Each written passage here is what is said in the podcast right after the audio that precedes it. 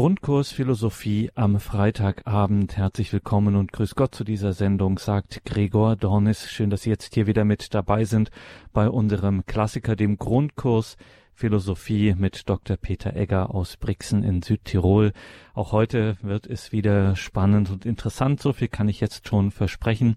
Aber das sei jetzt genug der Vorrede. Jetzt geben wir ab nach Brixen in Südtirol und schalten zu Dr. Peter Egger und seinen Grundkurs Philosophie.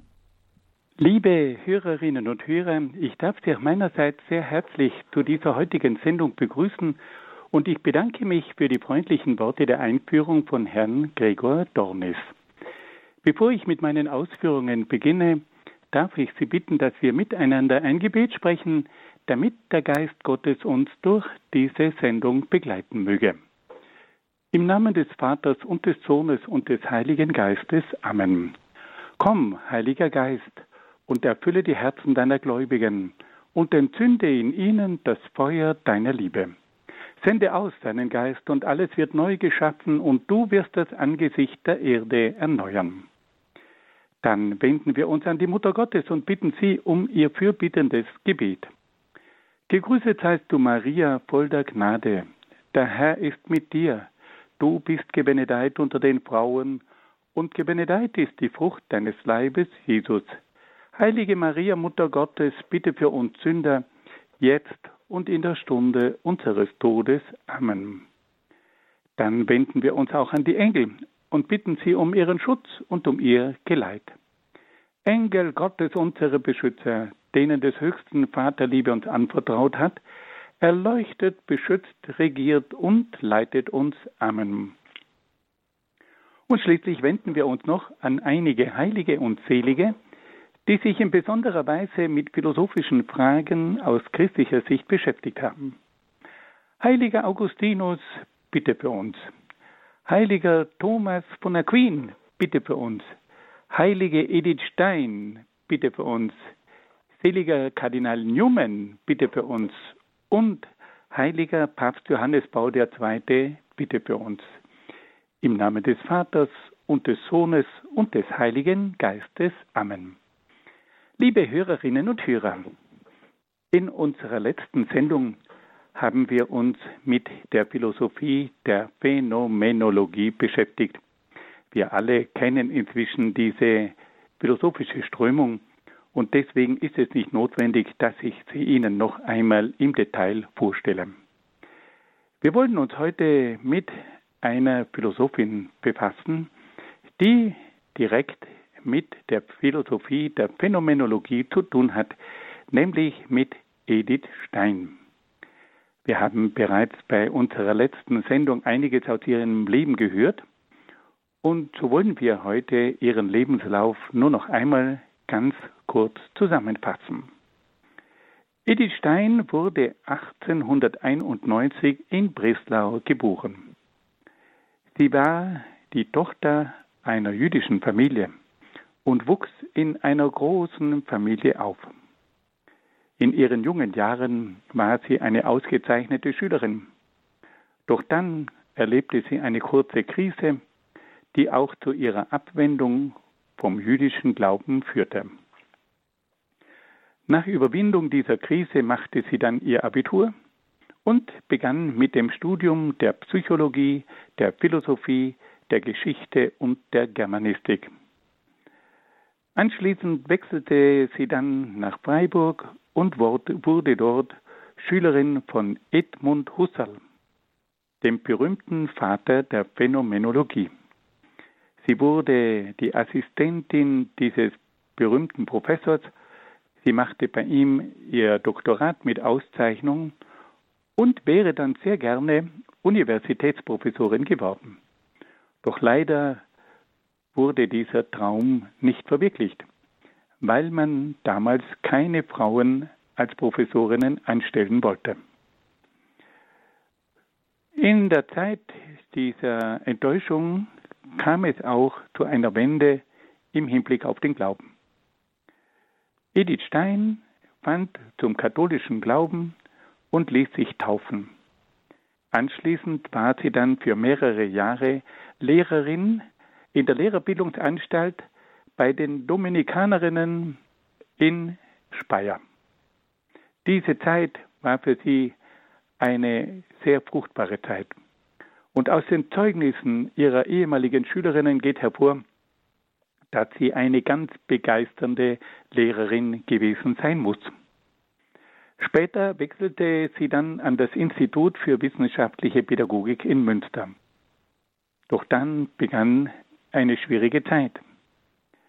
Die Nationalsozialisten kamen an die Macht und so wurde Edith Stein gezwungen, das Institut für wissenschaftliche Pädagogik in Münster zu verlassen. Edith Stein entschloss sich, in den Karmel von Köln einzutreten und erhielt dort den Ordensnamen Theresia Benedicta a Cruce.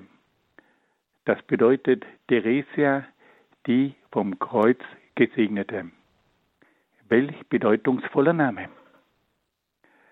Als es dann in Deutschland immer dramatischer wurde für die Juden, entschloss sich Edith Stein, in den Karmel von Echt nach Holland überzuwechseln. Doch dann wurde Holland durch die Nationalsozialisten besetzt und es kam schließlich zur Deportation von Edith Stein und ihrer Schwester Rosa Stein nach Auschwitz. Am 9. August 1942 erlitt Edith Stein den Tod in der Gaskammer von Auschwitz. Sie wurde am 11. Oktober 1998 von Papst Johannes Paul II. heilig gesprochen. Und ein Jahr darauf, im Jahr 1999, wurde sie zusammen mit der heiligen Brigitta von Schweden und der heiligen Katharina von Siena zur Patronin Europas ernannt. Soweit einige Daten zum Leben von Edith Stein. Dieses Leben ist höchst interessant, weil es nämlich das Ringen eines jungen Menschen zeigt, der sich nach dem letzten Sinn des Lebens fragt. Edith Stein ist eine Symbolfigur einer edlen, suchenden jungen Frau. Sie hat sich auf den Weg gemacht. Sie wollte die Wahrheit finden und wandte sich zunächst an Edmund Husserl, von dessen Philosophie der Phänomenologie sich einen Weg zur Wahrheit versprach. Doch dann ging ihr Suchen weiter und sie gelangte schließlich zum christlichen Glauben und wurde dann auch nur zu einer Zeugin des Glaubens. Edith Stein, diese große Frau des 20. Jahrhunderts. Nachdem wir also etwas von ihrem Leben kennengelernt haben, wollen wir uns nun die Frage stellen, ja, welche Art von Philosophie von Edith Stein wollen wir denn in dieser Sendung etwas näher kennenlernen? Edith Stein hat ein ganz bedeutendes philosophisches Werk geschrieben, das den Titel trägt Endliches und ewiges Sein.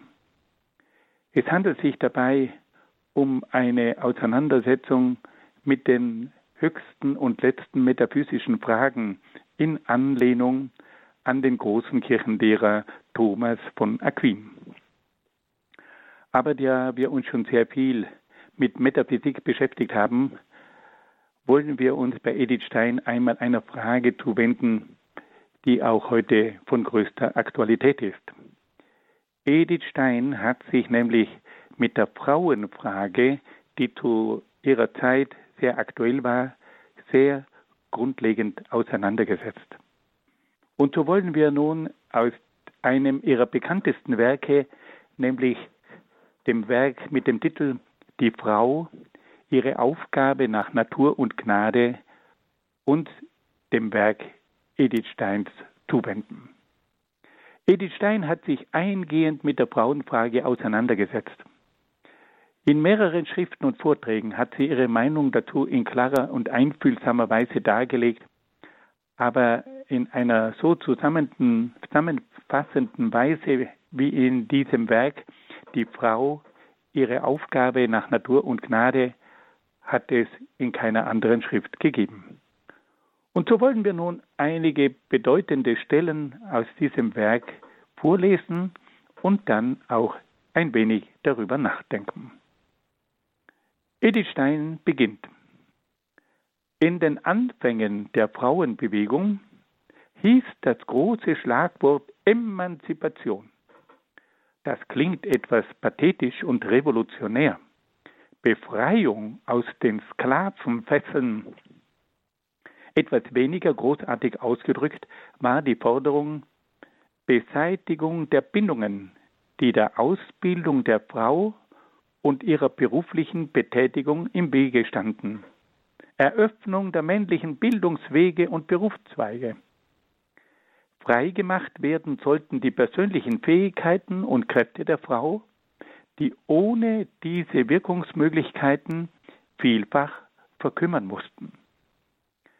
Das Ziel war also ein individualistisches Ziel.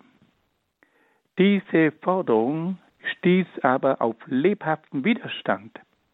Als größere Gruppe machte sich eigentlich nur die äußerste Linke dieses Anliegen zu eigen.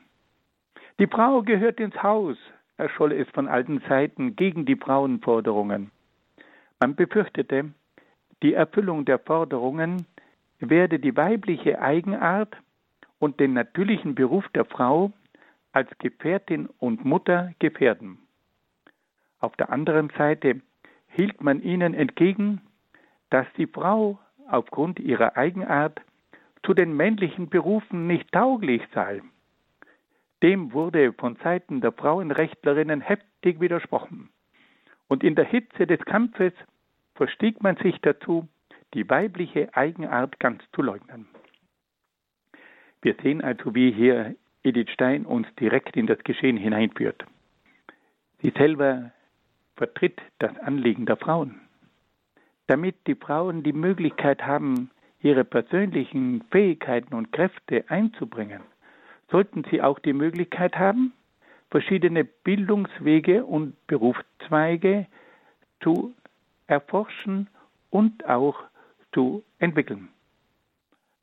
Aber dem stand nun der Widerstand verschiedener Gruppierungen entgegen. Man sagte, das sei gegen das Wesen der Frau. Andere meinten sogar, die Frauen hätten nicht die Begabungen für bestimmte Berufe und so weiter. Und so war man also gleich hineingenommen in diesen Kampf um die Verwirklichung und Emanzipation der Frau. Edith Stein versucht nun zunächst, diese in Frage gestellte Eigenart der Frau in neuer Weise herauszustellen. Und da lesen wir weiter. Nur wem hitzige Kampfesleidenschaft die Augen geblendet hat, schreibt Edith Stein, der kann die handgreifliche Tatsache leugnen, dass Leib und Seele der Frau zu besonderem Zweck gebildet sind. Und das klare und unumstößliche Wort der Heiligen Schrift spricht aus, was von Anbeginn der Welt die tägliche Erfahrung lehrt. Die Frau ist zur Gefährtin des Mannes und zur Menschenmutter bestimmt. Dazu ist ihr Leib ausgerüstet. Dem entspricht aber auch ihre seelische Eigenart. Dass es eine solche seelische Eigenart gibt, ist wiederum augenscheinlich Erfahrungstatsache. Es folgt aber auch aus dem Grundsatz des heiligen Thomas von Aquin, dass die Seele das Formprinzip des Körpers sei. Wo die Kräfte so grundverschieden geartet sind, da muss bei aller Gemeinsamkeit der Menschennatur auch ein verschiedener Seelentypus vorhanden sein. Nur ganz kurz wollen wir die typische weibliche Seelenhaltung skizzieren, die uns im Grunde allen vertraut ist. Die Einstellung der Frau geht auf das lebendig Persönliche und geht auf das Ganze. Hegen, hüten und bewahren, nähren und im Wachstum fördern. Das ist ihr natürliches, echt mütterliches Verlangen. das Tote, die Sache, interessiert sie in erster Linie, soweit es dem lebendig Persönlichen dient, nicht so sehr um seiner selbst willen. Damit hängt das andere zusammen. Abstraktion in jedem Sinn liegt der Frau von Natur aus fern.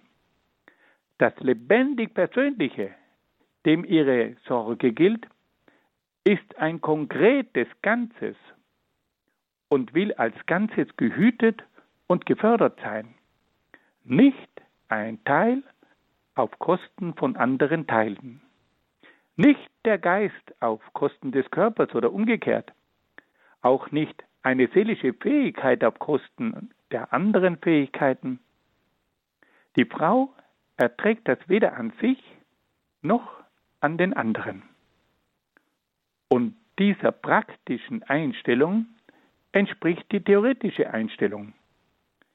Die natürliche Erkenntnisweise der Frau ist nicht so sehr die begrifflich zergliedernde, als die auf das Konkrete gehende, anschauende und erfüllen, ein, erfühlende Erkenntnis.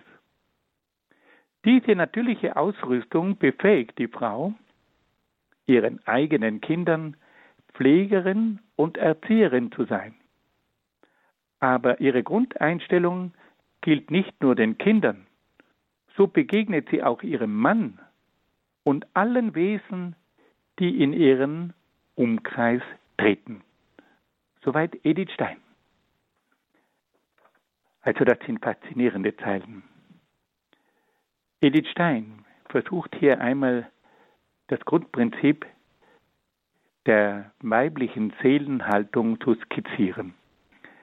Sie sagt, dass die Frau in erster Linie auf das lebendig Persönliche und auf das Ganze geht. Der Frau geht es um das Leben, um die Person, um den Menschen, und zwar um den ganzen Menschen. Die Frau hegt und hütet und bewahrt, sie nährt und fördert das Wachstum. Das ist das natürliche, echt mütterliche Verlangen der Frau. Und dann fügt Edith Schein hinzu, dass das Tote, die Sache, die Frau nur insofern berührt, als diese Dinge dem lebendig Persönlichen dienen. Und dann weist Edith Stein auch darauf hin, dass aufgrund dieser Hinwendung auf das lebendig Persönliche die Frau auch eine besondere Art hat, die Dinge zu erfassen. Die Frau ist nicht ein Wesen, die sich hauptsächlich mit dem Abstrakten beschäftigt, sondern ihre Erkenntnis gilt in erster Linie dem Konkreten, dem Lebendigen. Und auf diese Art und Weise setzt sie ihre Fähigkeiten und ihr Erkenntnisvermögen ein, um den Kindern eine gute Pflegerin und Erzieherin zu sein. Aber diese Grundeinstellung ermöglicht es ihr, auch dem Mann und allen anderen Menschen, denen sie begegnet, in einer konkreten, lebendigen und persönlichen Art zu dienen. Nun hören wir ein wenig Musik.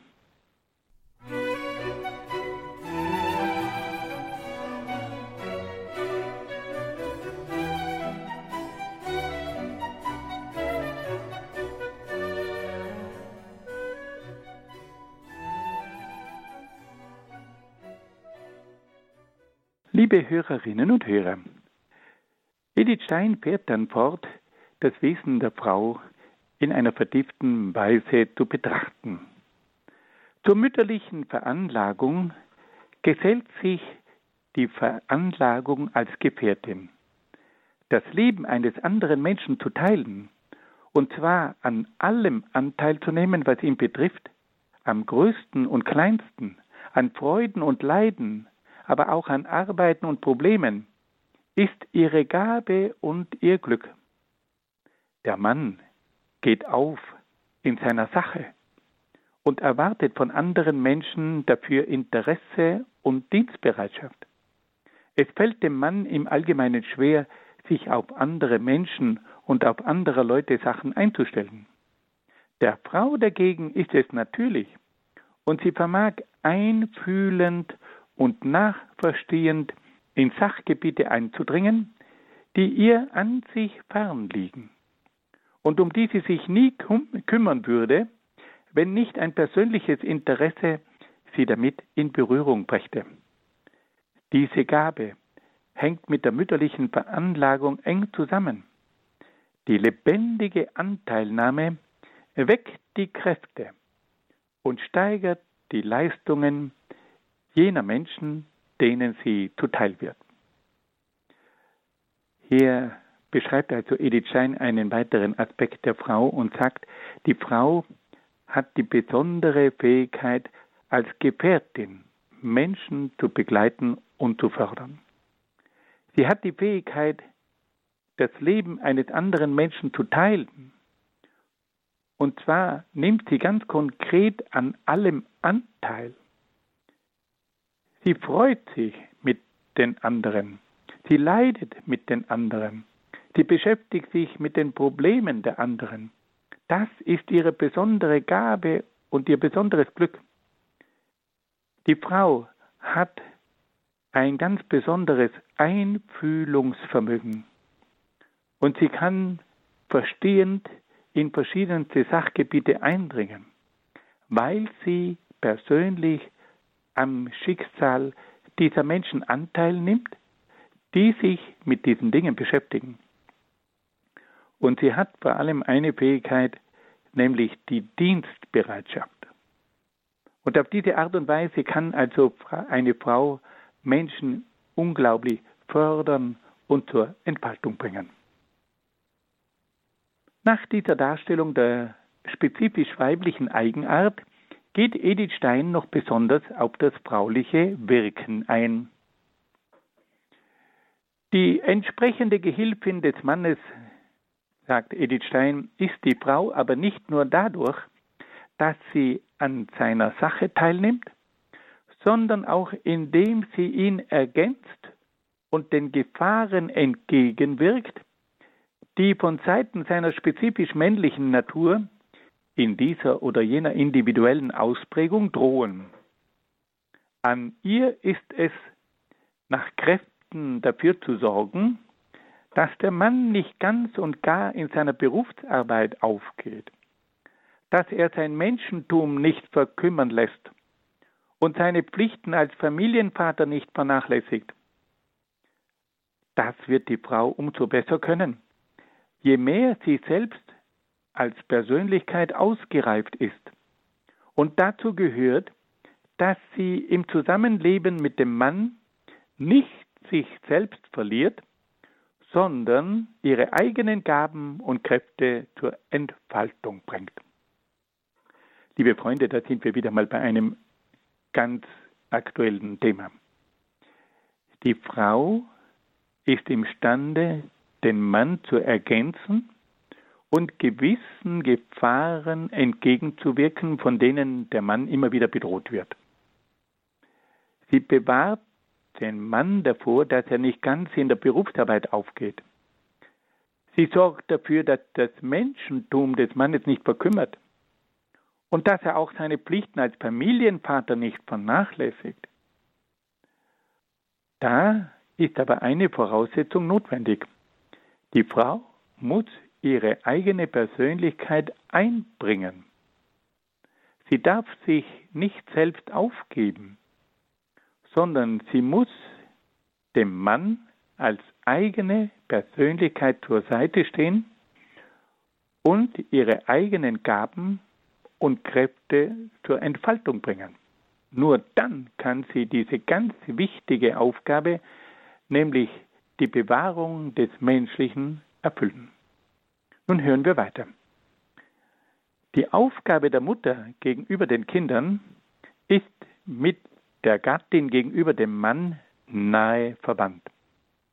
Nur dass sie hier primär pflegen, zur Entfaltung bringen, führen muss und erst allmählich den herangereiften Menschen gegenüber in die Stellung der Gefährtin zurückzutreten hat. Sie verlangt auf der einen Seite eine noch feinere Einfühlungsgabe, weil es gilt, Anlagen und Kräfte zu erfassen, die ihrer selbst noch nicht bewusst sind. Etwas vorzufühlen, was noch nicht ist, sondern erst werden will. Andererseits ist die Einwirkungsmöglichkeit bei den Kindern größer, weil die kindliche Seele noch bildsam ist, weil sie sich leichter und unverhohlener kundtut, weil sie sich noch nicht gegen fremde Einflüsse wehrt. All das erhöht aber auch die Verantwortung der Frau. Wieder einige wunderbare Zeilen, die wir hier bei Edith Stein lesen durften. Hier wird also geschildert, wie eine Frau ihren Kindern begegnen muss. Bei den Kindern geht es primär darum, zu pflegen, zur Entfaltung zu bringen, zu führen. Und erst wenn die Kinder einmal ein bestimmtes Alter erreicht haben, dann soll die Frau in die Stellung der Gefährtin zurücktreten. Bei den Kindern braucht es eine noch feinere Einfühlungsgabe als beim Mann, weil es gilt, Anlagen und Kräfte zu erfassen, die ihrer selbst noch nicht bewusst sind. Etwas vorzufühlen, was noch nicht ist, sondern erst werden will. Also wie das geschildert wird, also eine Frau muss gewissermaßen spüren, was steckt denn in dem Kind? Was sind denn da für Anlagen vorhanden? Wie kann man denn die wecken können? Wie kann man denn die fördern? Aber gleichzeitig weist Edith Stein auch darauf hin, dass die Begleitung bzw. Erziehung von Kindern einfacher ist als die eines erwachsenen Menschen, weil nämlich die kindliche Seele noch bildsam ist, weil sie sich leichter und unverhohlener kundtut, weil sie sich noch nicht gegen fremde Einflüsse wehrt, All das aber, sagt Edith Stein, erhöht auch die Verantwortung der Frau. Die Aufgabe fährt dann Edith Stein fort, in Mann und Kindern ihr individuelles und spezifisches Menschentum zu möglichst reiner und vollkommener Entfaltung zu bringen, setzt bei der Frau die Einstellung selbstlosen Dienens voraus. Sie darf die anderen nicht als ihr Eigentum betrachten, nicht als Mittel für ihre Zwecke, sondern als ein anvertrautes Gut. Das ist wieder einmal ganz wunderbar zum Ausdruck gebracht. Also die Frau hat die Aufgabe, in Mann und Kindern ihr individuelles und spezifisches Menschentum in möglichst reiner und vollkommener Entf äh, Weise zur Entfaltung zu bringen. Und das setzt die Einstellung selbstlosen Dienens voraus. Wenn wir solchen Frauen begegnen, liebe Hörerinnen und Hörer, dann geht es uns allen gut. Und das ist genau das, was wir heute brauchen, dass wir diesen Frauen begegnen dürfen, denen unser Menschsein das erste und wichtigste Anliegen ist. Glücklich die Kinder, die eine solche Mutter haben. Glücklich die Männer, die mit einer solchen Frau verheiratet sind. Und glücklich die Menschen, die solchen Frauen begegnen dürfen. Hier zeigt uns Edith Stein, was die Frau eigentlich für eine gewaltige Aufgabe hat. Und diese Aufgabe das Menschsein zu entfalten, ist größer als jede andere Aufgabe. Nach diesen Ausführungen über die Eigenart der Frau und über ihr spezifisch frauliches Wirken befasst sich Edith Stein sehr ausführlich mit der beruflichen Tätigkeit der Frau. Sie schreibt, wir kommen zur zweiten Hauptfrage. Gibt es andere Frauenberufe, als den natürlichen Beruf der Gefährtin und Mutter? Dass Frauen imstande sind, andere Berufe als den der Gattin und Mutter auszuüben, das hat wohl auch nur unsachliche Verblendung bestreiten können. Die Erfahrung der letzten Jahrzehnte, Klammer auf, Edith Stein denkt hier an die Zeit des Ersten Weltkriegs und an die Zeit nach dem Ersten Weltkrieg, also die Erfahrung der letzten Jahrzehnte und im Grunde doch die Erfahrung aller Zeiten hat es bewiesen. Man darf wohl sagen, im Notfall kann jede normale und gesunde Frau einen Beruf ausüben und es gibt keinen Beruf, der nicht von einer Frau ausgeübt werden könnte. Wenn es gilt, vaterlosen Kindern den Ernährer zu ersetzen, verwaiste Geschwister oder alte Eltern zu ernähren, dann kann eine opfermutige Frau die erstaunlichsten Leistungen vollbringen. Aber auch individuelle Begabung und Neigung können zur Betätigung auf den verschiedensten Gebieten führen. Keine Frau ist ja nur Frau. Jede hat ihre individuelle Eigenart und Anlage, so gut wie der Mann. Und in dieser Anlage die Befähigung zu dieser oder jener Berufstätigkeit, künstlerischer, wissenschaftlicher, technischer Art und so weiter. Prinzipiell kann die individuelle Anlage auf jedes beliebige Sachgebiet hinweisen, auch auf solche, die der weiblichen Eigenart fernliegen. In solchen Fällen wird man nicht von einem Frauenberuf sprechen. Wenn man von einem solchen sinnvollerweise soll sprechen können, so werden es Berufe sein müssen, deren sachliche Aufgaben auf die weibliche Eigenart angewiesen sind. Das heißt, alle Berufe, bei denen es sich um Pflege, Erziehung, Fürsorge, um einfühlendes Verstehen handelt. Also der Beruf der Ärztin und Krankenschwester, der Lehrerin und Erzieherin, der Hausangestellten, die ganze Reihe der modernen sozialen Berufe, in der Wissenschaft die Zweige, die mit dem Konkreten, lebendig Persönlichen zu tun haben, das heißt die Geisteswissenschaften und die Arbeiten, die einen helfenden und dienenden Charakter haben, Übersetzung und Herausgabe, eventuell auch verständnisvolle Leitung fremder Arbeiten.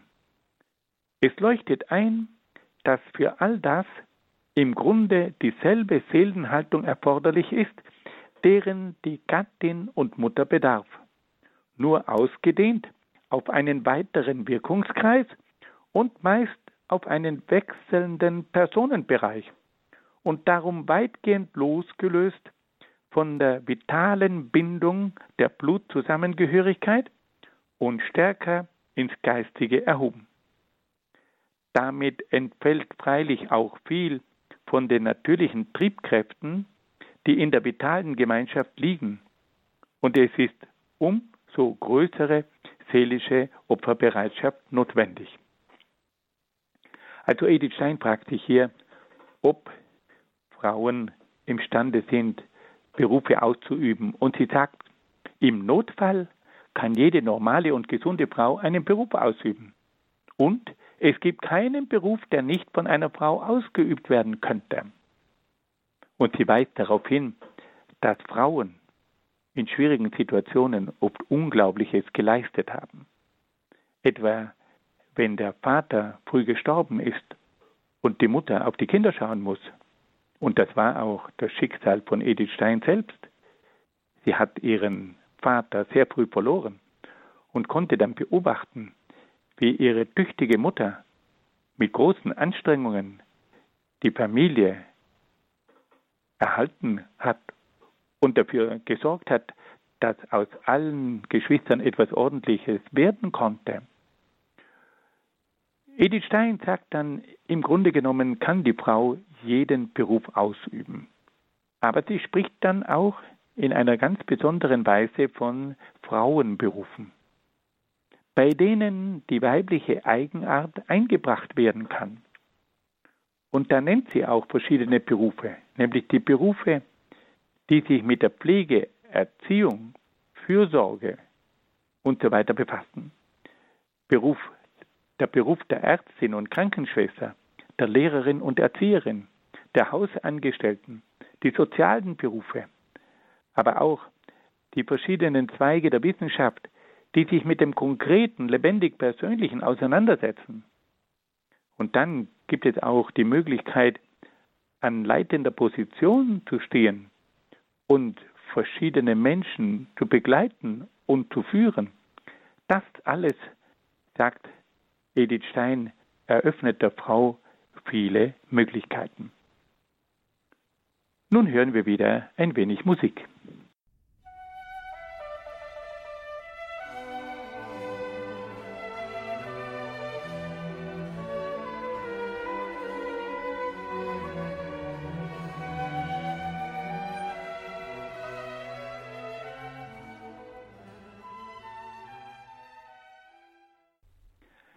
Liebe Hörerinnen und Hörer, wir haben bisher gehört, wie Edith Stein versucht hat, das spezifische Wesen der Frau zu beschreiben.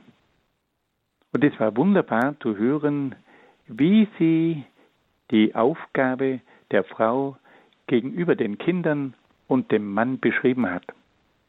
Die Frau hat diese ganz besondere Fähigkeit, das Menschliche zu wecken, zu fördern und zu schützen. Wir haben dann aber auch gehört, wie Edith Stein versucht hat, zu zeigen, wie die Frau im Grunde genommen jeden Beruf ausüben kann. Und wie es ihr gelingt, verschiedenste Arbeitsbereiche auch zu erobern. Aber sie hat darauf hingewiesen, dass die Frau darauf achten sollte, in ihrem Beruf auch das Weibliche einzubringen und wie sie versuchen soll, auch in der beruflichen Welt das Menschliche zu fördern. Nun wollen wir da noch ein bisschen weiterlesen. Edith Stein schreibt, Darüber hinaus aber darf man sagen, dass auch die Berufe, die ihren rein sachlichen Anforderungen nach nicht mit der weiblichen Eigenart zusammenstimmen und eher als spezifisch männlich anzusprechen wären, doch mit ihren konkreten Daseinsbedingungen genommen auf echt weibliche Art ausgeübt werden können. Die Arbeit in einer Fabrik, in einem kaufmännischen Büro, im staatlichen oder städtischen Verwaltungsdienst, in den gesetzgebenden Körperschaften, in einem chemischen Laboratorium oder mathematischen Institut, das alles erfordert Einstellung auf ein totes oder abstrakt gedankliches Material. Aber in den allermeisten Fällen handelt es sich um Arbeit, die mit anderen Menschen zusammenführt, die zumindest mit anderen im selben Raum, oft in Arbeitsteilung mit ihnen zu verrichten ist.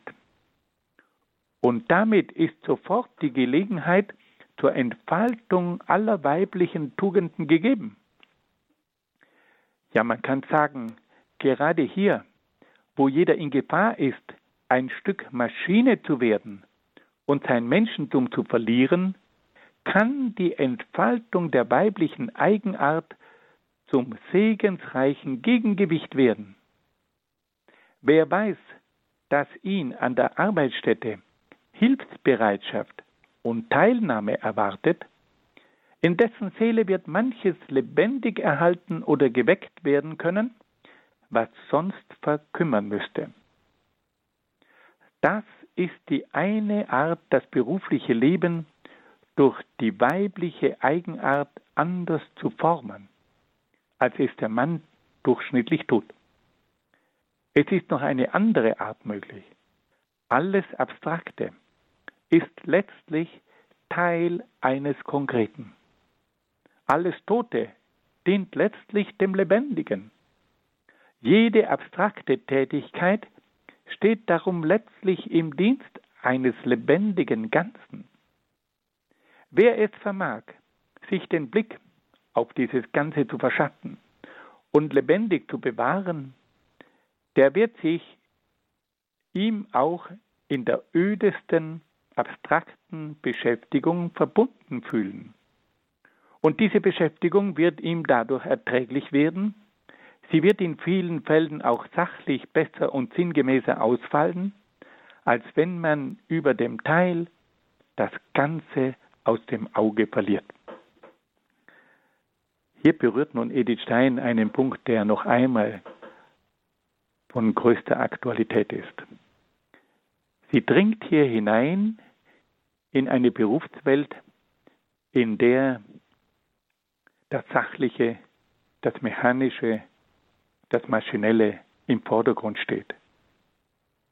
Aber da sagt nun Edith Stein, dass gerade in dieser Umgebung, wo die Gefahr besteht, dass jeder ein Stück Maschine wird und sein Menschentum verlieren, verliert, dass gerade dort die Entfaltung der weiblichen Eigenart zum segensreichen Gegengewicht wird. Die Frau hat also gerade in einer solchen Umgebung die Aufgabe, das Menschliche zu retten. Das gilt bei der Arbeit in einer Fabrik, in einem kaufmännischen Büro, im staatlichen oder städtischen Verwaltungsdienst, in einer gesetzgebenden Körperschaft, in einem chemischen Laboratorium und und und. Da geht es oft nur um das rein Sachliche. Da geht es oft fast nur mehr mechanisch, maschinell zu. Heute würde man sagen, wir sind also eingebunden in die ganze digitale Kommunikation auf Kosten der menschlichen Kommunikation und so weiter. Und da kommt nun eine Frau und vermenschlicht diese Umgebung durch ihre menschliche Präsenz und indem sie sich auch um die Menschen kümmert, die in dieser Umgebung arbeiten. Das ist der Auftrag der Frau, auch in einer Industriegesellschaft. Und wir dürfen ruhig hinzufügen, auch in einer postindustriellen Gesellschaft, in der wir uns heute befinden. Was für großartige Aufgaben warten da auf eine Frau? Und wie oft erwarten wir Männer uns, dass endlich eine Frau in Erscheinung tritt, die diesem rein sachlichen, gestressten Ambiente wieder eine menschliche Note verleihen kann. Dann fährt Edith Stein fort. Der Mann wird bei Gesetz oder Verordnung vielleicht auf die vollkommenste juristische Form hinarbeiten und dabei eventuell die konkreten Verhältnisse wenig bedenken, die es zu regeln gilt, während die Frau, wenn sie ihrer Eigenart auch im Parlament oder Verwaltungsdienst treu bleibt, vom konkreten Zweck ausgehen und das Mittel ihm anpassen wird. So könnte das Eindringen der Frauen in die mannigfaltigsten Berufszweige zum Segen für das gesamte soziale Leben, das private und das öffentliche werden, gerade wenn das spezifisch weibliche Ethos gewahrt würde. Also die Frau hat die Aufgabe, das Menschliche in dieser Umgebung zu fördern und zu retten, in dieser Welt, in der oft das Menschliche verloren geht. Edith Stein sieht also in der Bewahrung und Entfaltung von Menschenleben und Menschentum die spezifische Aufgabe der Frau. Überall sollte die Frau diese ihre spezifische Aufgabe wahrnehmen, in der Ehe, in der Familie, im Beruf, im öffentlichen Leben. Überall bedarf es dringend der fraulichen Präsenz. Das Wahrnehmen dieser universalen Aufgabe wird die Frau auch vor jeder Einseitigkeit schützen. Sie wird dann nicht nur im Haus oder nur berufstätig sein, sondern spüren, dass ihre Anwesenheit in mehreren Bereichen erforderlich ist. Ihr untrügliches Gefühl für das Menschliche wird ihr das richtige Maß für ein Wirken in verschiedenen Bereichen vermitteln. Sie selbst aber empfängt durch ihr Menschsein für das Menschentum der ihr Anvertrauten ihre frauliche Würde und Erfüllung. Liebe Hörerinnen und Hörer, das waren einige Gedanken von Edith Stein zur Frau. Und wir müssen sagen, man spürt hier, einen wunderbaren Geist, der uns daran erinnert, was eine Frau auch in einer modernen und postmodernen Gesellschaft sein kann. Danke, liebe Edith Stein. Danke, heilige Edith Stein. Liebe Hörerinnen und Hörer, ich danke Ihnen sehr, sehr herzlich für Ihre freundliche Aufmerksamkeit und wünsche Ihnen alles Gute und Gottes besonderen Segen.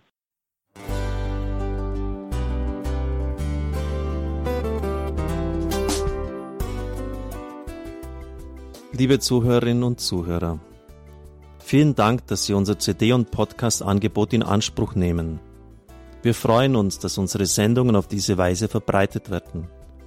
Dieser Dienst ist für Sie kostenlos. Für uns ist er allerdings mit einem nicht unerheblichen finanziellen Aufwand verbunden. Deshalb sind wir für jede Spende dankbar. Alle Bankverbindungen unserer Spendenkontos können Sie über unsere Homepage horeb.org unter dem Menüpunkt Spenden einsehen. Dort besteht auch die Möglichkeit, online zu spenden. Natürlich nach den neuesten Sicherheitsstandards. Sie können diese Informationen auch bei unserem Hörerservice unter der Telefonnummer 08328 921 110 erfragen. Ich wiederhole die Rufnummer 08328 921 110. Vergelt's Gott für Ihre Unterstützung. Ihr Pfarrer Kocher.